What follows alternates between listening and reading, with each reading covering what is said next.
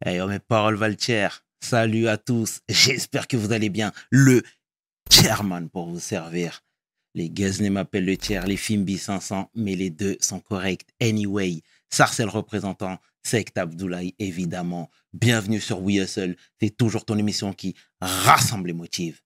Au fil des émissions, nous recevrons différentes personnalités qui viendront s'asseoir à ma table, nous parler de leurs échecs, mais surtout de leurs réussites. Alors, Igo, take a seat, non? Nyungi Japan Dinku. C'est important. Et il faut le faire. PDG, let's get it. We hustle, baby.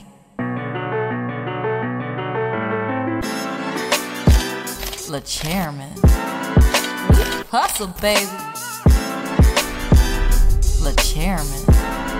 We hustle, baby. Le chairman. De retour sur We Hustle. Et aujourd'hui, je suis vraiment fier, ravi de recevoir une battante, une militante, une femme qui revient de loin. J'ai nommé Cynthia K. Merci beaucoup. Comment tu vas, Cynthia? Ça va bien, merci. Et toi? Tout va très bien de mon côté. Merci d'avoir accepté l'invitation. Mais merci vraiment pour l'invitation. C'est vraiment un honneur, un plaisir d'être ici. Ça fait longtemps qu'on te suit. On aime beaucoup, euh, je te le disais en off, hein, mais le message que tu véhicules. On aime beaucoup le peps, le dynamisme et la transmission surtout. Donc, c'est la raison. C'est pour toutes ces raisons, pardon, que il était impératif que tu sois parmi nous. Merci. Est-ce que tu peux te présenter, s'il te plaît, pour celles et ceux qui ne te connaissent pas? Bien sûr. Alors, je suis Cynthia K, auteure, experte en prévention et santé naturelle. Euh, je suis prof de yoga et naturopathe et j'ai fondé il y a un peu plus d'un an la chaîne euh, By Cynthia K pour faire de la prévention euh, autour de la santé, partager mon expérience avec le cancer du sein et euh, surtout montrer qu'on peut revenir aux fondamentaux de vie, de santé naturelle pour une vie ben, plus saine et pas forcément difficilement, mais assez facilement en fait. Magnifique. D'où tu viens? Alors, je viens à la base du 78, Trappes. Aïe, je suis né, élevé à Trappes, euh, grandi aux alentours, Elancourt, en Bouillé.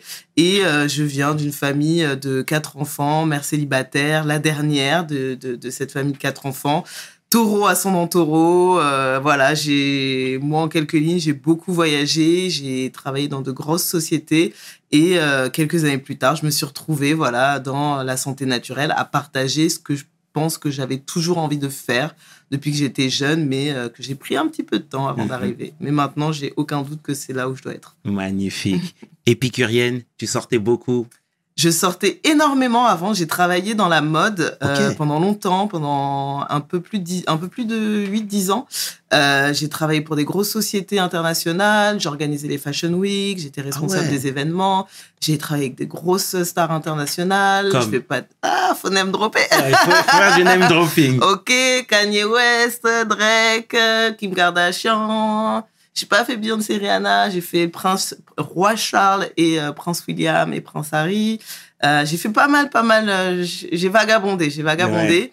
Et et après, j'ai- travaillé dans les médias chez Netflix où j'organisais pour le coup plus les Fashion Week, mais les, les, les premières de films et, Mhm. et de séries. Et à la suite de ça, je me suis retrouvée euh, naturopathe. Mais avant ça, ouais, c'est vrai que j'ai pas mal vagabondé. Je suis sortie beaucoup. J'ai fait la fête beaucoup. assez raisonnamment, j'ai commencé à boire très très tard, hein, vers Ok. 23 ans, donc euh, assez tard quand même par rapport à beaucoup de gens. Mais euh, j'ai j'ai rattrapé mon retard très rapidement. Mais aujourd'hui, je bois plus du tout. Ça va faire deux ans que je n'ai plus touché une goutte d'alcool. Eh ben, t'as bien raison, t'as bien raison. Et que retiens-tu de ces expériences-là? Alors, ces expériences-là dans la, dans la vie active, corporate, professionnelle, elles ont été très enrichissantes Mm. et j'ai vraiment la conviction que je pourrais pas faire la, ce que je fais aujourd'hui de la façon dont je le fais aujourd'hui si j'avais pas travaillé dans le corporate. C'est-à-dire que ça m'a appris une, euh, des, des, j'ai pas envie de dire des leçons de vie, mais en tout cas une façon de, de, de m'organiser, de travailler, de prioriser, même de, de, de savoir dire oui ou non et euh, de savoir même laisser passer des, des, des opportunités, puisque quand on travaille, surtout chez Netflix, quand on travaille dans, dans, dans, dans la tech, dans les médias, c'est toujours testé, euh, on, on fait des tests et puis on, on ose en fait euh, bah, revenir en arrière, regarder là où on s'est trompé, faire des grosses introspections. Ouais. Et euh, je, je, je pense que ces, ces, ces opportunités-là, en tout cas dans le corporate, m'ont vraiment appris à aujourd'hui savoir faire la part des choses et avoir un, une bonne organisation dans l'entrepreneuriat parce que c'est pas facile l'entrepreneuriat, c'est pas facile du tout. Euh, mais ouais, c'est c'est vraiment ce que je retiens et surtout à être euh, bien entouré.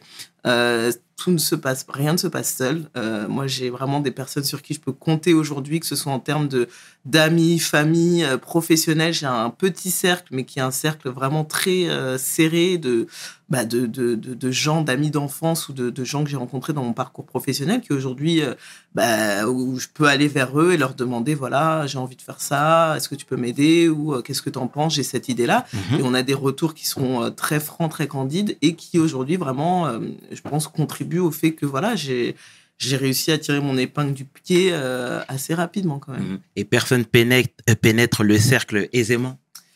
Non, Ouais. c'est, euh, j'ai pas envie de dire que c'est un cercle qui est très fermé, mais c'est un cercle qui est exigeant.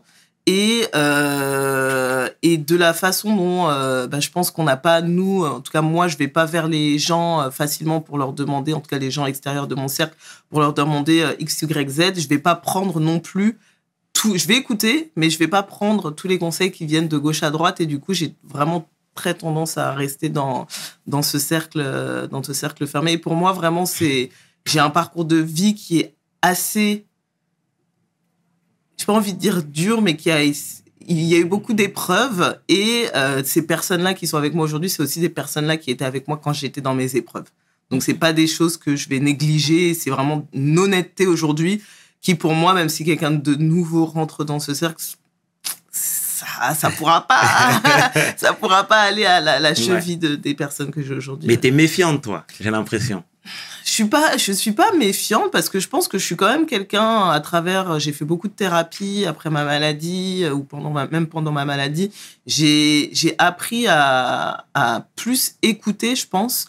Euh, je, je pense pas qu'il y ait une méfiance. Je pense que moi, je suis quelqu'un qui met un point d'honneur à à regarder en fait l'expérience, à regarder les choses que les gens ont faites aussi de leur côté. Parce qu'il y a beaucoup de gens qui, qui donnent des conseils, Ouais. qui aiment parler, qui aiment dire ah mais oui mais là tu fais ça, mais tu devrais faire ça. Mais quand je regarde, moi c'est pas quelque chose dans lequel je me vois et dans lequel j'ai envie d'aller, donc j'ai pas forcément envie de prendre ce conseil-là de ce côté-là. Et euh, je sais pas si c'est une méfiance ou c'est euh, juste euh, bah, être euh, pas sur mes gardes, mais je sais pas avoir fait tellement d'introspection et être tellement intègre avec ma vision des choses et là où je veux aller que bah en fait je prends pas la, la- la- le conseil de n'importe qui quoi. Eh ben, ça s'entend. Merci. Ça s'entend, c'est très bien. Et Cynthia K, il vient d'où le K? Le K KA, il vient de mon nom de famille entier. Mon nom de famille entier qui est Kambou, qui n'est pas un secret. K-A-M-B-O-U, euh, d'origine camerounaise. Je suis euh, camerouno-camerounaise de mes deux parents, du même village, Bamileke. Bamileke. Bamileke, Les tout à fait. bagarreurs. exactement, exactement. Euh, et c'est le nom de mon père. J'ai pas connu mon père et c'est pas forcément un nom avec lequel j'ai une grande attache, mais en tout cas KA pour moi c'était important quand même de de le garder et ça aussi euh, avait une signification par rapport à tout ce que je faisais aujourd'hui, euh, par rapport à voilà l'ancestralité aussi. Euh, Ok. Ça a une si- signification dans euh, bah, dans l'ancestralité aussi égyptienne et euh, du coup c'était important pour moi bah, de garder ce nom de famille là, mais euh, de le raccourcir parce que euh, dire si Cynthia Cambou, c'était Ouais. pas top. Les petits clins d'œil. Voilà, exactement. Mhm. Très bien, Cynthia. Euh, tu sais, euh, j'ai bien compris que tu étais une épicurienne, que tu bougeais partout, etc. Moi, si je te dis août 2016, Août 2016. Ouais, Lille, tout à fait. ouais, T'as fait tes recherches? C'est important. c'est important. Ouais, ouais, ouais. Est-ce que tu peux tout nous dire, s'il te plaît? Bah, août 2016, je suis en vacances à Lille avec ma sœur, euh, ma nièce et mon neveu. À l'époque, j'en avais qu'un. Et euh, je suis sous la douche et euh, comme tous les mois, je fais mon autopalpation mensuelle euh, que je fais depuis que j'ai j'ai 16 ans. Donc, c'était pas un geste qui était forcément nouveau pour moi. Mais dès que je fais cette autopalpation mensuelle, je sens qu'il y a quelque chose qui ne va pas. Et en l'occurrence, je sens une, pas forcément une boule, mais plutôt une, euh, un, je dis toujours que c'est un peu comme, une, euh, comme, un, comme un tunnel qu'on avait rempli de ciment. Et donc, c'est plus long. Ils appellent ça une carotte en termes médicaux. Mhm. Et euh, du coup, je sens sous mon aisselle droite cette, cette sorte de carotte. et je me dis, il y a quelque chose qui ne va pas. Et c'était le week-end du 15 août 2016, pour être exact. C'était un vendredi que j'ai senti cette boule. Et dès le, le mardi, je m'étais dit, euh, je vais aller euh, chez le docteur, euh, le, le faire vérifier. Et c'est ce qui s'est passé en août 2016. J'ai eu mes suspicions. Je suis partie directement chez le gynéco pour faire vérifier. Gynéco qui, bah, c'est très commun malheureusement aujourd'hui, qui ne prennent pas forcément au sérieux bah, des jeunes femmes qui n'ont pas d'antécédents familiaux, qui n'ont pas été malades. Voilà, moi j'ai personne dans ma famille qui a eu même pas de cancer déjà à la base. Alors un cancer du sein encore moins. Euh, moi, l'autopalpation, je la faisais parce que j'ai la meilleure amie de ma mère à l'époque qui est décédée d'un cancer du sein, mais euh, c'était pas, on n'avait pas de lien de sang. Mais ça m'avait tellement marqué dans bah, la façon dont la, la maladie était gérée à cette époque-là que euh, voilà, je me suis toujours autopalpée euh, depuis 15-16 ans et, et là j'étais, j'avais une certitude, une conviction que quelque chose, je savais pas que c'était un cancer, mais que quelque chose n'allait pas et qu'il fallait qu'on fasse des examens supplémentaires, chose qu'il n'a pas voulu faire en premier abord. Et j'ai poussé, j'ai poussé en disant si, si. Et, euh, et là, il m'a fait voilà échographie. Après, il m'a dit ah oui, je vois des choses qui ne vont pas. Et euh, mammographie et, euh, et biopsie. Et ensuite, un mois après, en septembre 2016, le verdict tombe. Donc, euh, cancer du sein de grade 2, euh, hormonodépendant. Voilà. Mhm.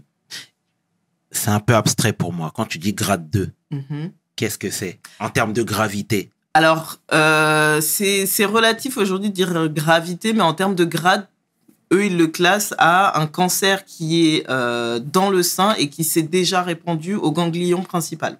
Et en fait, le ganglion, donc c'est la chaîne ganglionnaire qu'on va avoir sous les selles. Euh, donc, on a tous des, des ganglions dans le cou quand on est malade. Voilà, quand on sent un, peu, un petit peu de ce côté-là, bah, pareil, on en a sous les selles. Et c'est le filtre du corps. Et en fait, c'est ce qui va filtrer un peu la maladie. Et à partir du moment où euh, le, le cancer est dans le ganglion, il peut se répandre dans le reste du corps. Et c'est comme ça que viennent les métastases, par exemple. Ça Mhm. va aller, voilà, ça va, ça va se propager ailleurs. Donc, premier ganglion euh, touché, euh, bah, cancer de grade 2, ça veut dire que potentiellement, si on fait une euh, exploration plus poussée, peut-être qu'il y aura d'autres ganglions qui seraient touchés et peut-être que j'aurai déjà des métastases dans le foie. Moi, ça n'a pas été le cas, donc ça reste à grade 2. Si j'avais eu des ganglions touchés et des métastases, euh, grade 3, et puis après, si c'est plus dans d'autres organes, c'est un grade 4 qui est beaucoup plus grave. Moi, en l'occurrence, grade 2, ils appellent ça un petit cancer. Moi, je suis pas d'accord. Il n'y a pas de petit cancer. Un cancer, c'est un cancer. Il n'y a pas à minimiser euh, la chose. Euh, les traitements sont aussi lourds que quelqu'un qui a un cancer de, de grade 4, dans le sens où moi, j'ai eu euh, une mastectomie, donc retrait du sein droit complet avec retrait de la chaîne ganglionnaire en dessous.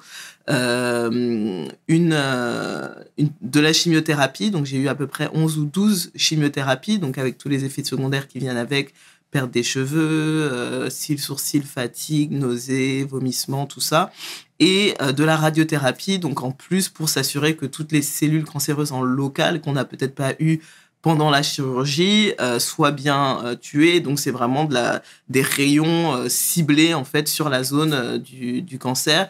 Et après de la reconstruction mammaire avec cinq opérations. Et j'ai fait une reconstruction avec un bout de ma cuisse. Donc on a vraiment enlevé un bout de ma cuisse pour reconstruire mon sein.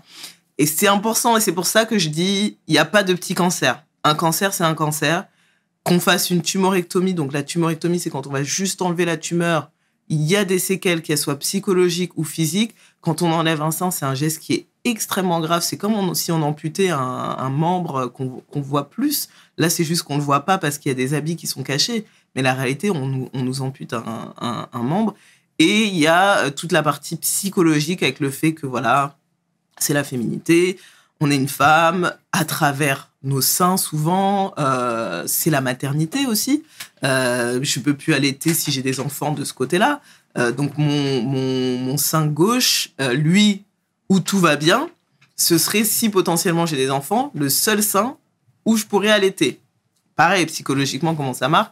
Et puis, il y a des femmes qui ont juste leurs deux seins qui, ont, qui sont aussi enlevés. Donc voilà, c'est un changement qui est rapide puisque j'ai été diagnostiquée en août 2016 et en novembre 2016, j'ai eu euh, ma mastectomie.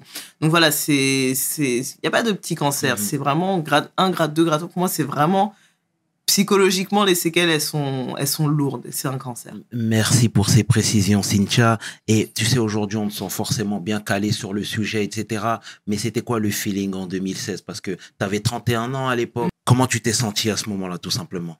Euh, alors, c'est vrai que moi, j'ai toujours été quelqu'un de très pragmatique, très euh, factuel. Et euh, dès que on m'a, bah, on m'a annoncé mon diagnostic par email déjà, donc c'était pas forcément la, la bonne chose à faire.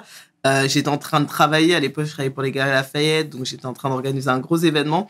Et ça a un peu, et, et je- et je, je le dis dans le livre que je suis en train d'écrire, le diagnostic, c'est le moment le plus important du parcours de soins. C'est-à-dire que c'est un moment qui va déterminer la façon dont on va rentrer dans son parcours de soins. Si on est accompagné par un médecin qui nous assoit, qui nous dit que on a un cancer, que voilà, c'est tel grade, ça va bien se passer, je pense que psychologiquement, on a plus tendance à faire confiance à son équipe de soins. On va aller vers l'infirmière, on va chercher des soutiens psychologiques, on va poser des questions. Quand on reçoit un email et que après on se présente dans le bureau de ce gynécologue qui euh, clairement en 2-3 minutes avait fini avec moi et me laisse littéralement dans la rue euh, à ne pas savoir où est-ce que je dois aller, à qui je dois m'adresser, où faire les examens supplémentaires, là, ma réaction, ça a été, ok, t'es toute seule, il n'y a pas de souci, on va chercher les informations. Quand je dis toute seule, c'est dans ma tête, c'est toi qui vis ce truc toute seule. Après, été extrêmement bien entourée.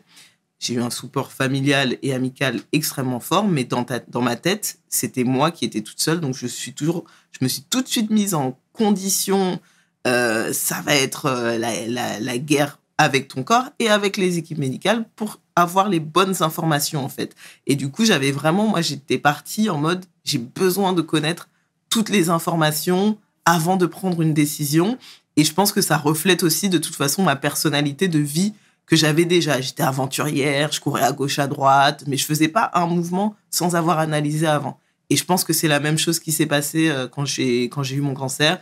Et, euh, et en 2016, il y avait très peu d'informations comme moi je le donne aujourd'hui sur les réseaux sociaux, comme d'autres personnes prennent la parole sur les réseaux sociaux. Et du coup, j'utilisais énormément de, de sites anglo-saxons. J'allais sur les études américaines, euh, les, les forums anglais pour vraiment avoir plus d'informations que ce qu'on me donnait euh, en France. Et, euh, et ça m'a beaucoup aidé. Après, pour revenir à ta question, en termes de...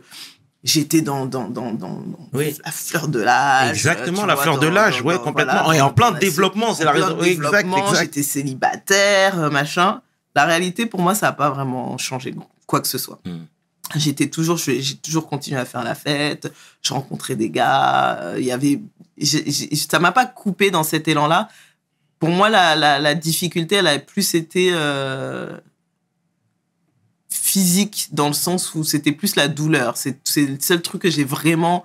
euh, et même si je me dis parfois, bon, bah, si voilà, euh, tous les six mois j'ai mes tests et tout, une rechute, pour moi, c'est vraiment c'est la douleur en fait. Je sais qu'en termes de, de, de, féminité, je, je me sens pas moins. En termes de, de psychologie, je me sens pas moins. En termes de soutien, j'ai exactement ce qu'il me faut. Mais pour moi, c'est vraiment la douleur, c'est la chose la plus difficile à gérer. Mhm. Mm.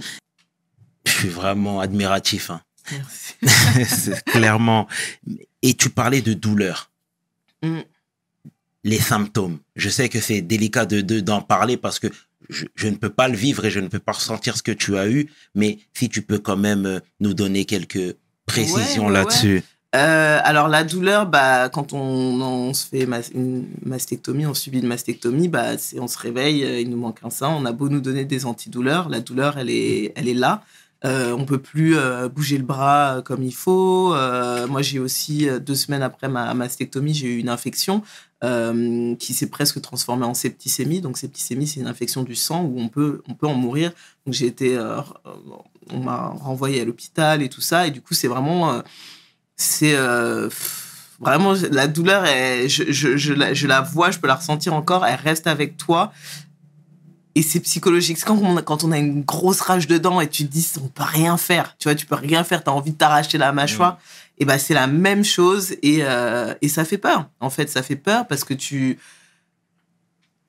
tu psychologiquement, en fait, ça, ça, ça joue sur ton moral. Et, euh, et c'est là que je me suis. euh, que moi, je me suis redirigée, en tout cas dirigée vers la respiration et vers, vers le yoga parce que c'est la seule chose, en fait, que j'ai trouvé qui, qui pouvaient m'aider.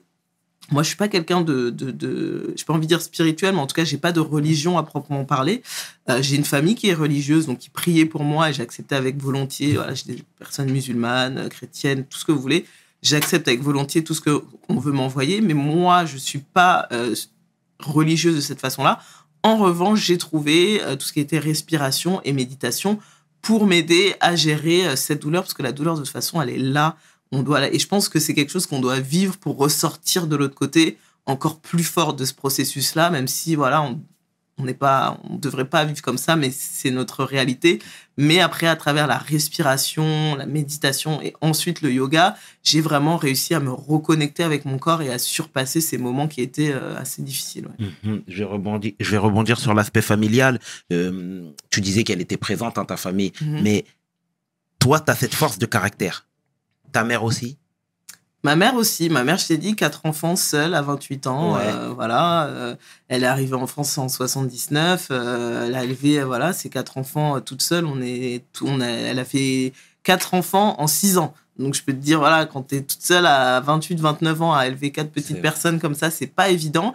Tu arrives dans un pays que tu connais pas, c'est pas évident. Je pense que de nature, il faut avoir une force de caractère assez développée absolument. euh, pour s'en sortir. Donc euh, voilà, moi ça a toujours été quelqu'un que j'ai- beaucoup admiré. Bon bah là, moi je suis dernière de la famille, euh, petit bébé. Donc Ouais.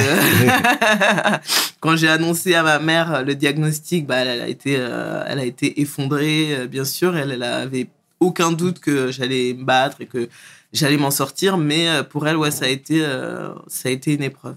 Mhm. Mais tu sais, moi, quand j'observe le tout de loin, euh, j'ai l'impression que, euh, du moins, je pensais naïvement que les personnes sujettes au cancer du sein étaient forcément des personnes qui avaient un certain âge.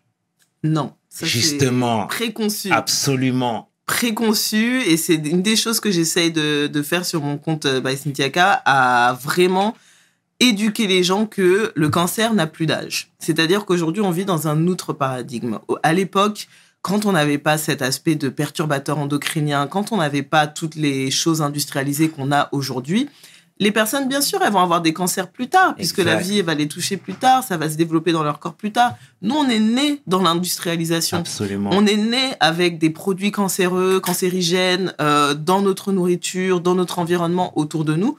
Résultat, 80% des cancers du sein aujourd'hui sont des cancers hormonodépendants. Hormonodépendants, ça veut dire quoi? Ça veut dire que les cancers sont dus à l'environnement dans lequel on évolue. 12% des cancers sont des cancers héréditaires. C'est pas beaucoup. C'est pas beaucoup. Quand les gens ne savent pas, moi je leur dis oui, l'hérédité, ce n'est que 12%. Avant les gens, et c'est pour ça que les docteurs disent oui, mais vous n'avez pas dans votre famille. Ça, ça ne veut rien dire quand tu sais que 80% versus 12% sont environnementaux contre héréditaires. Bah en fait, ton cancer peut venir beaucoup de, de, de plus en plus jeune. Là, il y a une petite fille, euh, c'était l'année dernière ou en début d'année, 5 ans, cancer du sein. C'est dramatique. Et là, je parle du cancer du sein, mais c'est la même chose pour tout ce qui va être SOPK, endométriose, maladie gynécologique, infertilité, que ce soit de l'homme ou de la femme. Et euh, c'est vraiment un fléau qui, pour moi, est dû à l'industrialisation et au fait que, voilà, aujourd'hui, on vit dans un monde qui est complètement euh, bercé dans ces perturbateurs endocriniens dont je parle euh, sur mes réseaux. Et vraiment, le cancer, c'est à n'importe quel âge. Il n'y a plus d'âge. C'est bien de le marteler. C'est bien Mhm. de le marteler, Cynthia. Tu sais, moi-même, je regarde des, tuto- des tutos ici et là. On voit de nombreuses personnes prendre la parole en disant, en mettant en garde justement sur certains aliments, certains Mhm. produits, Mhm. ce, que peut, ce, que, ce que ces produits peuvent provoquer chez l'individu. Tu vois? Et, et- toi, j'ai l'impression qu'à travers tes, tes prises de parole, c'est la même chose que tu essayes de, de, faire, tout simplement. Exactement. Moi, j'ai vraiment ce, pan où j'essaye euh, d'éduquer et solutionner à la fois. C'est-à-dire que je vais dire, bah, faites attention à ce, ce produit ou cette, euh, cet aliment.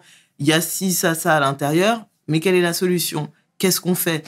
Et euh, je sais que les gens aujourd'hui veulent se battre contre les industriels. Ils me disent, oui, tu devrais te présenter à tel parlement, ton compte est d'utilité publique, des choses comme ça. Je dis, c'est vrai. Mais en fait, moi, j'ai qu'une vie. La vie, c'est fatigant. Déjà, j'ai eu beaucoup d'épreuves dans ma vie. Moi, j'ai envie de me concentrer sur ce que je peux changer. J'ai pas envie de me battre contre des industriels. En revanche, on peut les taper là où ça fait mal et ne plus consommer leurs produits. et aller vers là où il y a des personnes qui développent des produits qui sont éco-conscients, des produits qui sont bons pour notre environnement. Ça peut coûter parfois un peu plus cher, mais aller vers là. Et donc, quand je dis, je dis n'importe quoi, que euh, bah, la vidéo d'hier, le papier toilette euh, comporte des perturbateurs endocriniens qui peuvent affecter votre euh, fertilité et le foie des petits bébés si vous les utilisez sur eux, bah, utilisez par contre ce, cet autre papier toilette qui peut être un papier toilette qui va être mieux, qui va être éco-certifié, qui est fait dans les règles de l'art. Et ne vous concentrez plus sur cet ancien-là, allez plutôt vers celui-ci. Et c'est vraiment à chaque fois éduquer et solutionner. Parce qu'aujourd'hui, je sais aussi que sur les réseaux, il y a beaucoup de gens qui ils sont, ils font un peu peur. euh, ils vont dire arrêtez de manger ça, arrêtez de faire ci. Ok, mais c'est quoi la solution en fait? Parce qu'on doit quand même continuer à vivre. Et j'essaye de solutionner euh, ces choses-là. Mhm. C'est magnifique euh, ce que tu es en train de faire, cette sensibilisation clairement, Cynthia. Et c'est ce qui t'a poussé aussi à devenir vegan, entre autres? Euh, alors le véganisme, c'est une question qui revient souvent. C'est ça s'est pas fait euh, d'un coup. Ouais. Pendant mes chimios, en fait, moi j'ai décidé de jeûner. C'est quelque chose que je faisais déjà avant de tomber malade, parce que j'avais un mode de vie quand même qui était euh, relativement sain, mis à part le fait que je buvais de l'alcool. Je faisais du sport, je mangeais sainement, je mangeais bio et tout ça. Et euh, pendant mes chimios, j'ai décidé de jeûner euh, parce que voilà, il y a des études qui montrent que ça peut aider avec les traitements. Et après ça, en fait, je me suis rendu compte que j'avais plus envie en fait de manger de viande, de, de viande rouge, de poisson, de choses comme ça. Donc, un mois après la fin de mes chimios, euh, je suis d'abord devenue végétarienne. Donc, j'ai gardé le, j'ai regardé les petits poissons et le fromage et les œufs. C'est ce que j'ai gardé pendant trois ans. Et euh, pendant le confinement, je me suis dit, ah, maintenant j'ai une compréhension assez bonne et en plus de ça, j'ai passé un diplôme de nutritionniste végétal. J'ai une compréhension très bonne de là où je peux trouver des protéines. J'ai pas forcément besoin de continuer à manger ce fromage, ces œufs ou ces petits poissons. Je les enlève complètement de mon alimentation et c'est ce qui m'a fait euh, aller vers le végétal. Après, moi, j'ai au-delà d'être, euh, alors j'utilise pas le mot vegan, c'est important aussi de le noter. Ah ouais? Bah, le, le véganisme, c'est un mot qui est très lourd de, de connotations pour les personnes qui sont 100% véganes. J'utilise pas le mot vegan. Pourquoi? Parce que le véganisme, à la base, c'est un mouvement politique. C'est pas, ça ne rapporte pas que à la nutrition. C'est un mouvement politique qui dénonce euh, l'industrialisation et le capitalisme que les grands industriels peuvent avoir envers les animaux. Et ça dénonce aussi l'exploitation de ces animaux. Donc, par exemple, un ver à soie Mm. qui va faire de la soie, bah, du coup, ça veut dire qu'on porte pas de soie. Ça veut dire qu'on porte pas de laine. Ça veut dire qu'on porte, qu'on mange pas de miel. Ok. Moi, je mange du miel, par exemple. Donc, comment on doit te qualifier? Moi, je suis. Alors, c'est du végétalisme.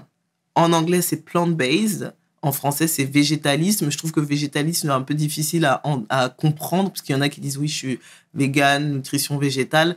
Mais normalement, c'est du végétali. Je suis végétalienne. C'est ça. Et quand tu dis en français, c'est t'es vegan quand t'es 100% vegan et que tu fais pas la- les habits, le miel et tout ça. Mais euh, moi, en anglais, ça s'appelle plant-based. J'ai d'ailleurs une vidéo sur ma chaîne YouTube à ce sujet pour expliquer exactement la différence. Aussi, les véganes peuvent très mal manger. On pense par définition que quelqu'un qui est vegan va très bien manger. Pas du tout. Le pain, c'est vegan. Si je mange du pain toute la journée, je suis toujours vegan, mais par contre, je mange extrêmement mal. Les pâtes, c'est vegan. Pareil.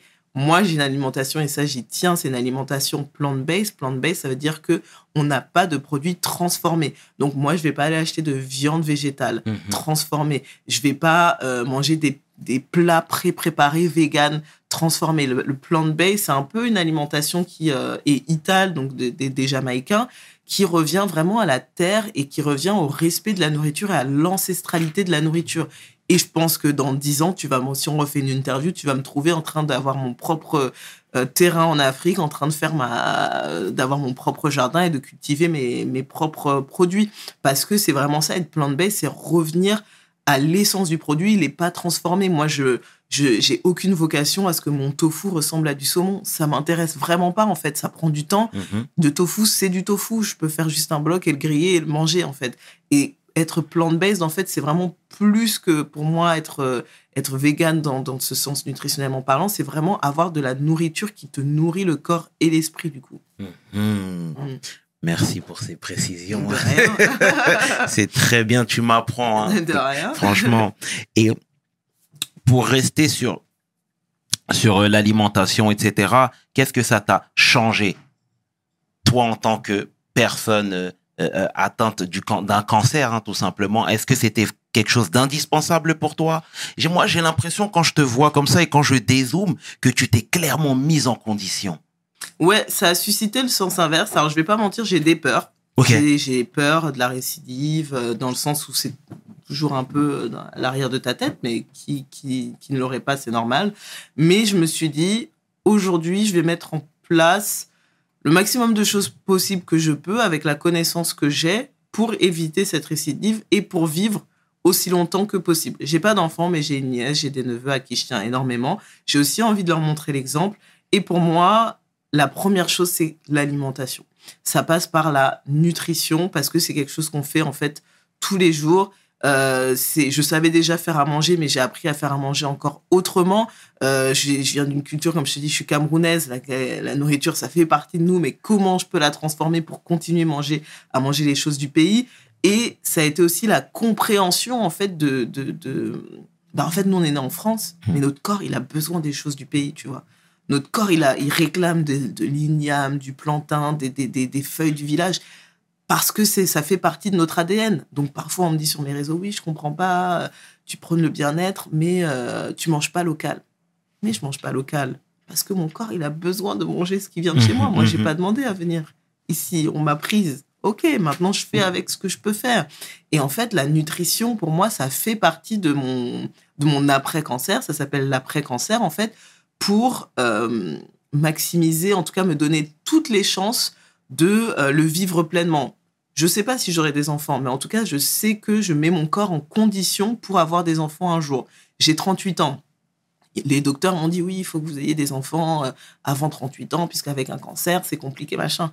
Moi, personnellement, je crois au fait que je prends soin de mon corps aujourd'hui et que je continue à le dorloter pour que bah, si ça arrive, ça arrivera dans de bonnes conditions. Il y a des femmes en Afrique qui ont des enfants à 50 ans, à 55 ans. Oui, j'ai fait de la chimiothérapie, mais je crois qu'aujourd'hui, la façon dont je, je- j'essaie de vivre ma vie nutritionnellement parlant euh, va m'aider en tout cas à euh, bah, avoir un, un corps un peu plus sain et surtout à éviter, on a malheureusement on a tous des cellules cancéreuses euh, Ouais. dans, dans notre corps, des cellules précancéreuses, à éviter de ré, euh, réallumer ou faire ressurgir euh, ces, euh, ces cellules cancéreuses. Mhm. Même si j'ai peur de la récidive, je peux dire à 100% que je sais que je récidiverai pas. Mais qu'est-ce qui te fait dire ça? J'ai une certitude. J'ai une certitude que ça m'arrivera pas. C'est vrai? Ouais. Ah, c'est vrai.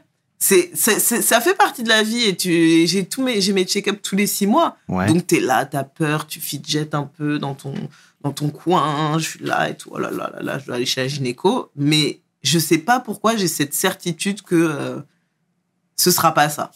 Peut-être que ça sera autre chose, hein, je ne sais pas, mais Ouais. ce sera pas ça. En tout cas, ce que je retiendrai, c'est que tu es positive et ça, ça fait du bien. Merci Vraiment, beaucoup, tu- j'essaye. Mais c'est magnifique, Cynthia, magnifique. Et tu sais, depuis tout à l'heure, on parlait aussi de ton, de, de ta féminité. Mhm. Plus précisément, comment on se sent quand on perd ses cheveux?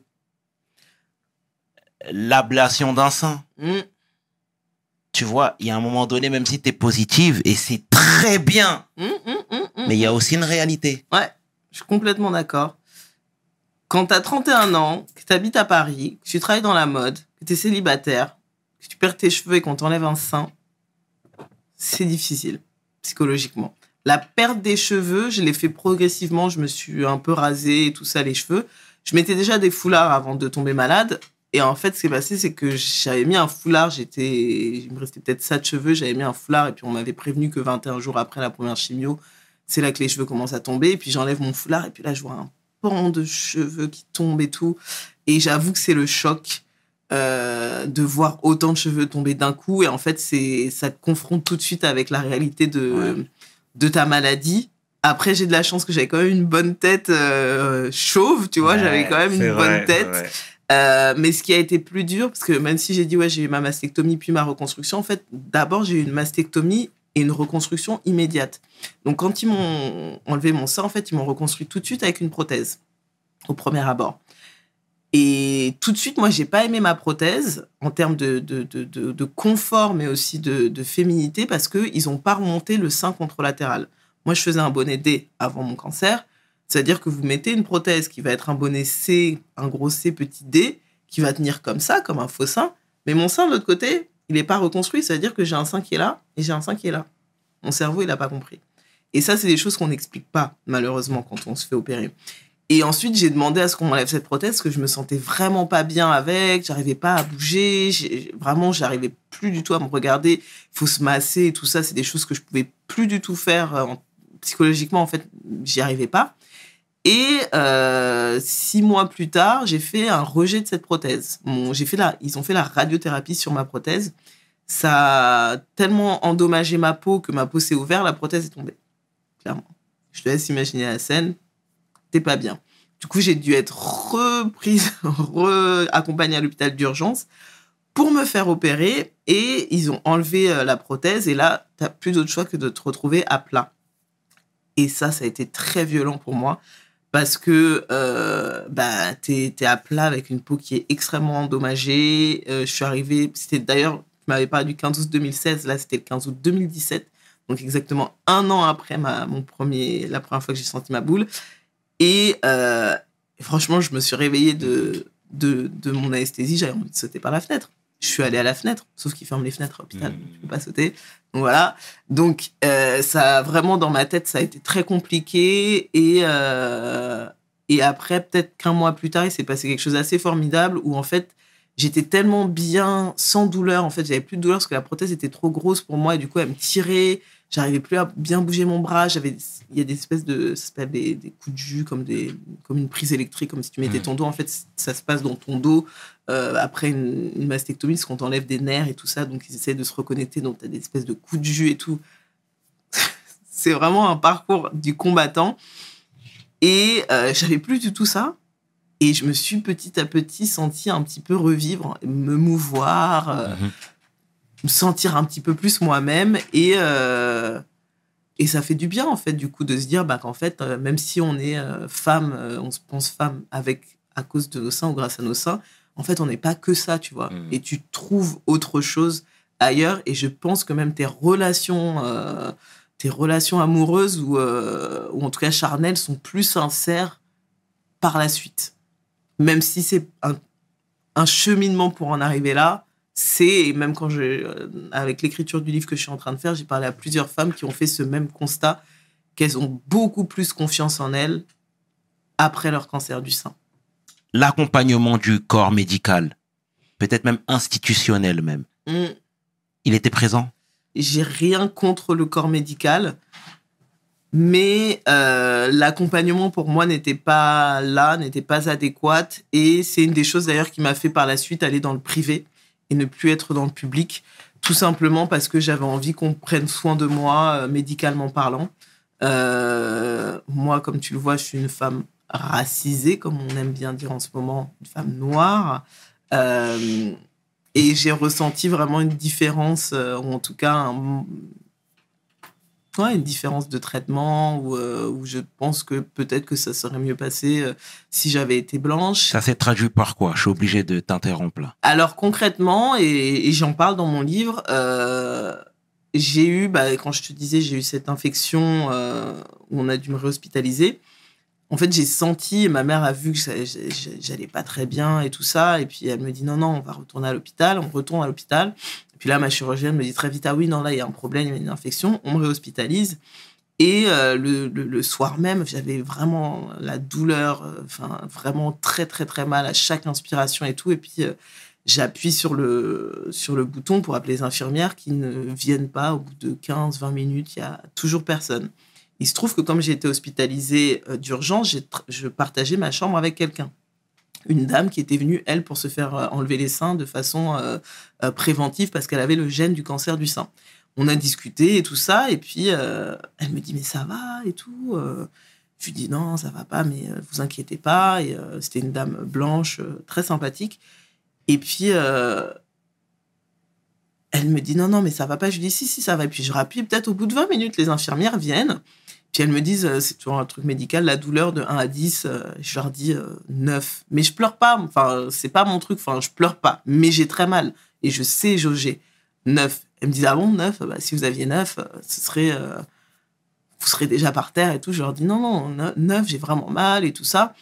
Et euh, elles me disent, bon, écoutez, euh, Madame K, on va vous euh, donner euh, d'autres antidouleurs et ça va aller. Puis elles me donnent leur truc, mais ça n'agit pas du tout.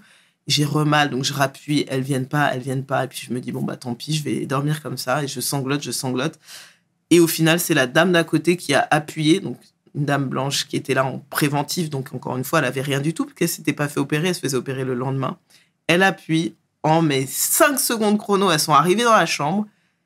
Et, elle- et la dame qui est à côté de moi leur dit euh, il faut que vous la preniez en charge. Elle ne va vraiment pas bien. Il faut que vous la preniez en charge. Et c'est là qu'elle m'ausculte. Et en effet, j'étais en train de faire une septicémie. Donc, infection du sang, qui peut être mortelle. Je pense vraiment que si cette femme n'avait pas été là, je pense que j'aurais pu mourir à l'hôpital.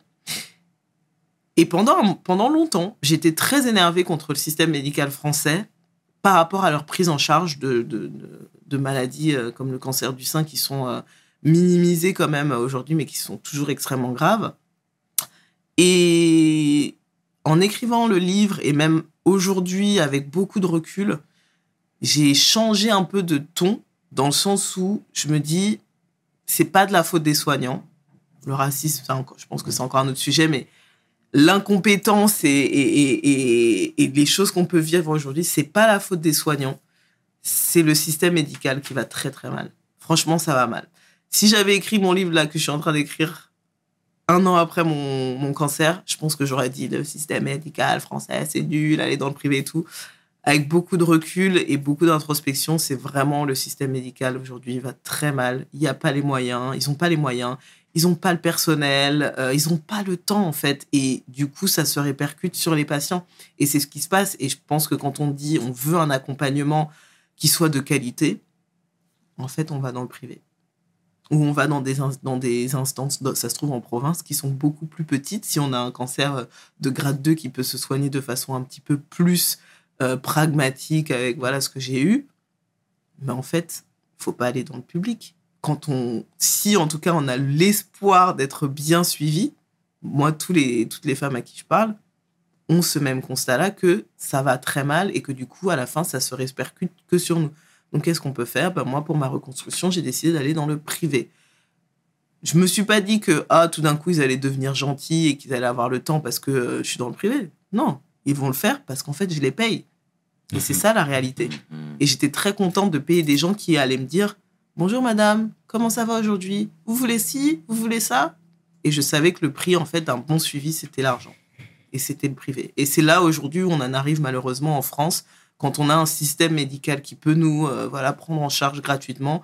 Si vous voulez être bien suivi et avoir un suivi propre à vous et à vos besoins, c'est le privé. Est-ce que c'est pas le, le système aussi anglo- anglo-saxon qui est en train de déteindre sur nous? C'est possible. Ouais. C'est possible. Franchement, je ne connais pas tous les tenants et les aboutissants. Je sais pas où on en sera dans, dans 10 ans. J'espère pas, honnêtement. Mhm. J'espère pas parce que euh, le système qu'on a, quand même, il est, il est bien de base. En tout cas, on le veut qu'il soit, qu'il soit bien et qu'il soit égal pour tous. Mais euh, la réalité, c'est que, bah, comme on le voit avec la- l'alimentation, la- l'argent fait tourner le monde. Et euh, ceux qui peuvent se le permettre, moi j'ai de la chance de pouvoir me, me le permettre, bah, ils vont aller dans le privé et, et les docteurs, bah, ils iront là où l'argent est. C'est bien triste. Ouais, Mais ouais, bien ouais. vrai, euh, tout ce que tu viens de dire. Et merci pour cette transmission, euh, euh, Cynthia. Et pourquoi ce livre aujourd'hui? Pourquoi ce livre? Euh, Je pense qu'il y a besoin. Moi, c'est pas un livre en fait que, que je voulais écrire parce qu'écrire un livre, ça prend du temps. Mais Hachette est venue me toquer à ma porte et euh, m'a proposé d'écrire ce livre, qui est un livre, en tout cas, qui est un, un guide autour du cancer du sein.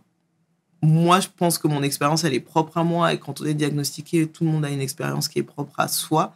Mais il y a des choses qui sont des commonalités qui euh, vont être propres à toutes les personnes qui sont diagnostiquées. Des questions qu'on a et qui sont pas forcément répondues. Et quand j'ai ouvert mon compte Instagram, je parlais énormément du cancer du sein parce que c'était ma réalité. Et euh, quand j'avais des MP, c'était toujours les mêmes questions. Les gens aujourd'hui n'ont pas les réponses à ces questions-là, qui sont pour moi des réponses basiques qu'on devrait avoir dès qu'on est diagnostiqué que ce soit par la personne qui a eu un cancer ou que ce soit par la famille de la personne qui a eu un cancer, pour pouvoir aider. Et c'est des questions auxquelles j'essaie de répondre. Donc moi, je suis pas docteur, j'essaie pas de remplacer un docteur, mais j'essaie de donner des conseils, des choses que j'aurais aimé savoir et sur lesquelles j'aurais aimé être accompagnée. Plus facilement et essayer de tout regrouper dans un livre. Il y a aussi des instances aujourd'hui qui existent en France que certaines personnes ne connaissent pas parce que la réalité, c'est que quand on est diagnostiqué, on est fatigué. Et on n'a pas envie d'aller en fait sur Internet pendant 15 ans à chercher euh, où est-ce que je peux acheter un téton en silicone euh, qui fasse vrai en fait. On n'a pas envie, on est, on est fatigué Mmh. psychologiquement. Et la famille, notre famille, elle n'a pas forcément envie de nous dire, bah vas-y, montre-moi la peau pour voir si ça... Non, en fait. Du coup, moi, ce que je veux faire, c'est vraiment un partage d'expérience et donner le plus d'informations possible sur, voilà, qu'est-ce qu'on peut manger après un cancer Euh, Est-ce que le véganisme, c'est pour tout le monde? Non, je pense pas. Mais pourquoi moi, j'ai décidé de faire ça? Et c'est vraiment un livre, pour moi, c'est un guide qui va permettre de remettre le patient au cœur de son protocole de soins, parce que c'est ça, en fait, aujourd'hui, c'est qu'on va arriver, puis on va, nous, on va nous dire, il faut faire une mastectomie, une machin, un truc, on n'a même pas le temps de réfléchir, qu'on est déjà sur la table d'opération. C'est vrai. Non, moi, je veux redonner le choix aux patients de leur dire, voici ce qui existe, peut-être que votre docteur vous a proposé ça et que vous êtes complètement d'accord avec, et si vous avez envie de lui faire confiance à 100%, allez-y, c'est votre choix. En revanche, sachez que si vous avez d'autres questions ou que vous voulez changer d'établissement de soins, vous avez aussi le droit. On n'a pas le droit de vous faire peur. Et voici ce que vous devez savoir. Et c'est vraiment redonner le choix aux personnes qui sont malades de dire, bah, en fait, vous êtes, votre, vous êtes le capitaine de votre vie toujours, en fait, même si vous avez un cancer. Et c'est pas un livre qui est contre l'institution médicale, pas du tout.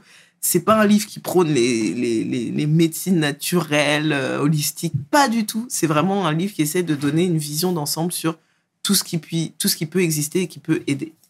En espérant que le succès soit au rendez-vous. J'espère aussi. En tout cas, j'ai aucun doute. J'ai aucun doute, aucun doute clairement là-dessus. En tout cas, Cynthia, mille merci, pour tes mots. Sincèrement, tu nous fais du bien. T'es jovial, comme je te l'ai dit, hors émission.